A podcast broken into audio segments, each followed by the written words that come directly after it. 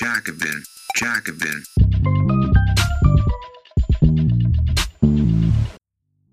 Ohne Frieden sind alle Werte wertlos.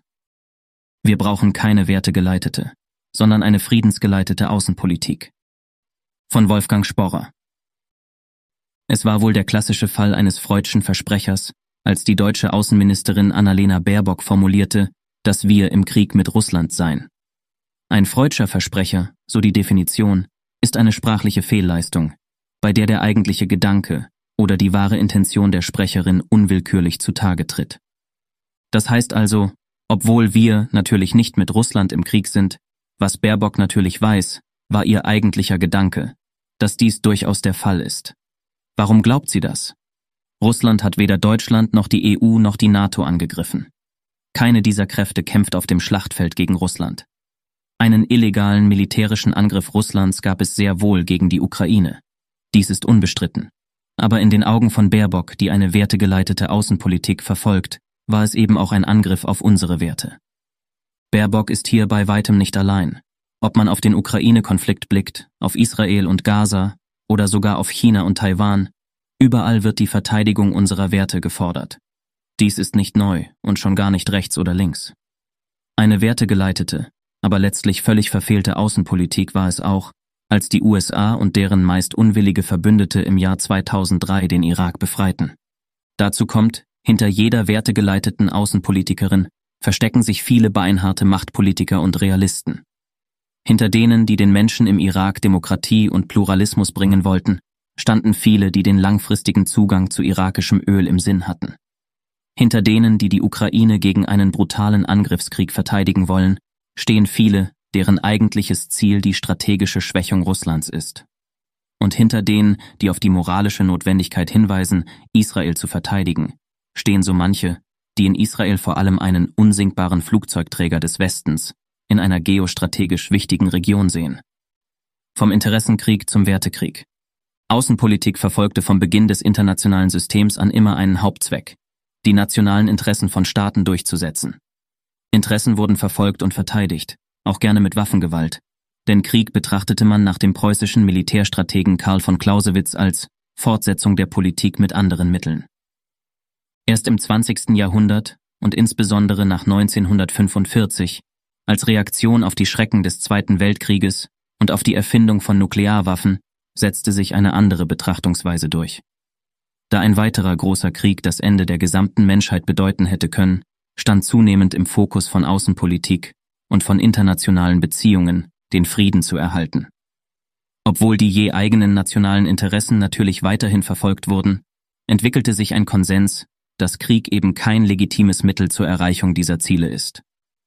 Auf diesem Gedanken der Friedenserhaltung fußen die UN-Charta, das gesamte System internationaler Institutionen und Konzepte, wie das der kollektiven Sicherheit, das die Unteilbarkeit von Sicherheit betont und unterstreicht, dass wenn auch nur ein Staat sich unsicher fühlt, dies die Sicherheit aller anderen unterminiert. Noch zu Zeiten des Kalten Krieges war es für Deutschland und Europa in internationalen Konflikten unüblich bis unmöglich, ausschließlich einen gerechten Frieden zu akzeptieren, also einen Waffenstillstand abzulehnen, der nicht den eigenen moralischen Prinzipien entspricht. Eine solche Einstellung war den Konfliktparteien vorbehalten. Außenstehende sahen sich hauptsächlich in der Rolle, beschwichtigend auf diese einzuwirken und sie zu Waffenstillständen und Verhandlungen zu drängen. Diese Friedensordnung konnte man nur erhalten, indem man viele Kompromisse schloss und Interessen und Werte ständig ausbalancierte. Im globalen Norden war dies auch ausnehmend erfolgreich. Tatsächlich wurde seit 1945 auf dem Territorium des Wertewestens kein Krieg mehr geführt. Die Kriege, die vom Westen ausgefochten wurden, waren meist weit entfernt und die westlichen Bevölkerungen zum großen Teil von ihren grauenvollen Konsequenzen abgeschirmt. Dadurch hat sich bei vielen, unter anderem bei vielen Politikerinnen und Politikern, aber auch bei Akademikerinnen und Journalisten, eine gewisse Leichtsinnigkeit verbreitet. Wenn Krieg nie am eigenen Leib erlebt wurde, ist es schwer, die unfassbaren Gräuel zu begreifen, die damit verbunden sind. Es verblasst das Verständnis dafür, dass ohne Frieden alle Werte wertlos sind. Nicht zuletzt waren und sind es oft hochrangige Militärs, die Gespräche und Diplomatie fordern, während manche Politikerinnen und Journalisten, die Krieg noch nie aus der Nähe gesehen haben, sich in Fantasien vom Kampf bis zum Sieg verlieren. Ein Sieg wofür? möchte man fragen. Hier ist die Antwort immer gleich. Niemand fordert einen Sieg Europas oder einen Sieg Deutschlands, sondern alle sprechen von einem Sieg unserer Werte. Für diesen Wertesieg wird Krieg oder die Verlängerung eines Krieges in Kauf genommen, for as long as it takes, um einen häufig von EU-Kommissionspräsidentin Ursula von der Leyen verwendeten Satz zu zitieren. Oft steht nicht mehr der Frieden im absoluten Zentrum der Außenpolitik, sondern die Werte. Sie ersetzen in diesen Fällen die nationalen Interessen, mit denen man Krieg in der Vergangenheit gerechtfertigt hat. Während bei Clausewitz Krieg noch die Fortsetzung der Politik mit anderen Mitteln war, wird Krieg nun zur Verteidigung unserer Werte mit anderen Mitteln. Bei normalen Bürgerinnen und Bürgern ist es oftmals nicht viel anders. In den USA und in Europa finden leidenschaftliche Pro-Israel und Pro-Palästina-Demonstrationen statt, die oft Maximalforderungen erheben und die Verbrechen und Gräuel der jeweils anderen Seite relativieren oder nicht einmal erwähnen.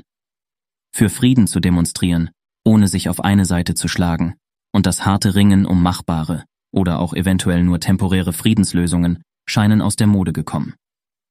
In vielen Fällen sehen sich Aktivistinnen und Aktivisten, die oft verzweifelt nach Kompromiss und Friedenslösungen suchen, sogar harten Angriffen ausgesetzt.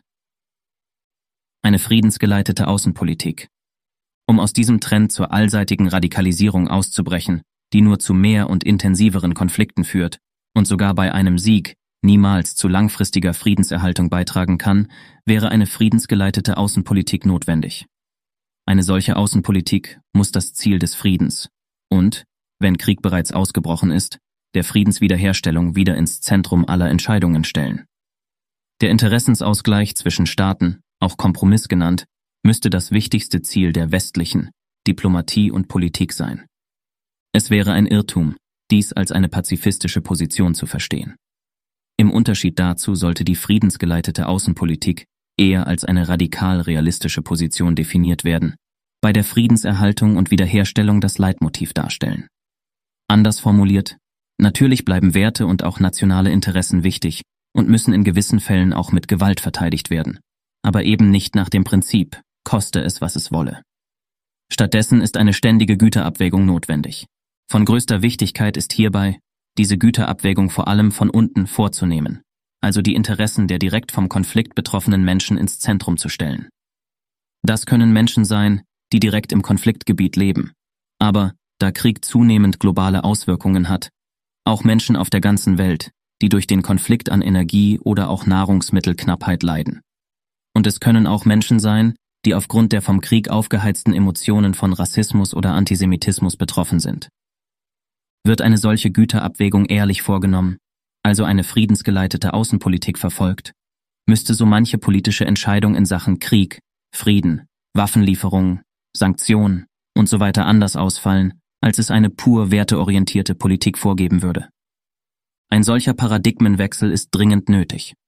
Wie unschwer zu erkennen ist, führt derzeit eine rein wertegeleitete westliche Politik und Diplomatie kaum zu einer besseren und friedlicheren Welt, sondern verschlimmert Spaltungen sowohl innerhalb unserer Gesellschaften als auch zwischen dem Westen und dem globalen Süden. Ein gutes Beispiel dafür ist die Invasion des Irak 2003, wo auf den Sieg sowohl eine Eskalationsspirale innerhalb des Irak als auch eine völlig ungeplante Verschiebung der regionalen Machtverhältnisse zugunsten des Iran folgten.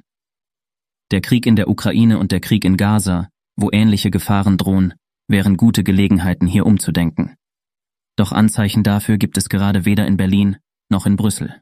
Dies war ein kostenlos hörbarer Artikel des Jacobin Magazins. Viermal im Jahr veröffentlichen wir eine gedruckte und digitale Ausgabe und auf jacobin.de schon über 1000 Artikel. Wenn du die Arbeit der Redaktion unterstützen möchtest, schließ gerne ein Abo ab über den Link www.jacobin.de/podcast. Das schreibt man J-A-C-O-B-I-N, Jacobin. Nur dank der Unterstützung von Magazinabonnentinnen und Abonnenten können wir unsere Arbeit machen, mehr Menschen erreichen und kostenlose Audioinhalte wie diesen produzieren. Und wenn du schon ein Abo hast und mehr tun möchtest, kannst du gerne auch etwas an uns spenden via www.jacobin.de/podcast. Den Link findest du auch in der Episodenbeschreibung. Vielen Dank.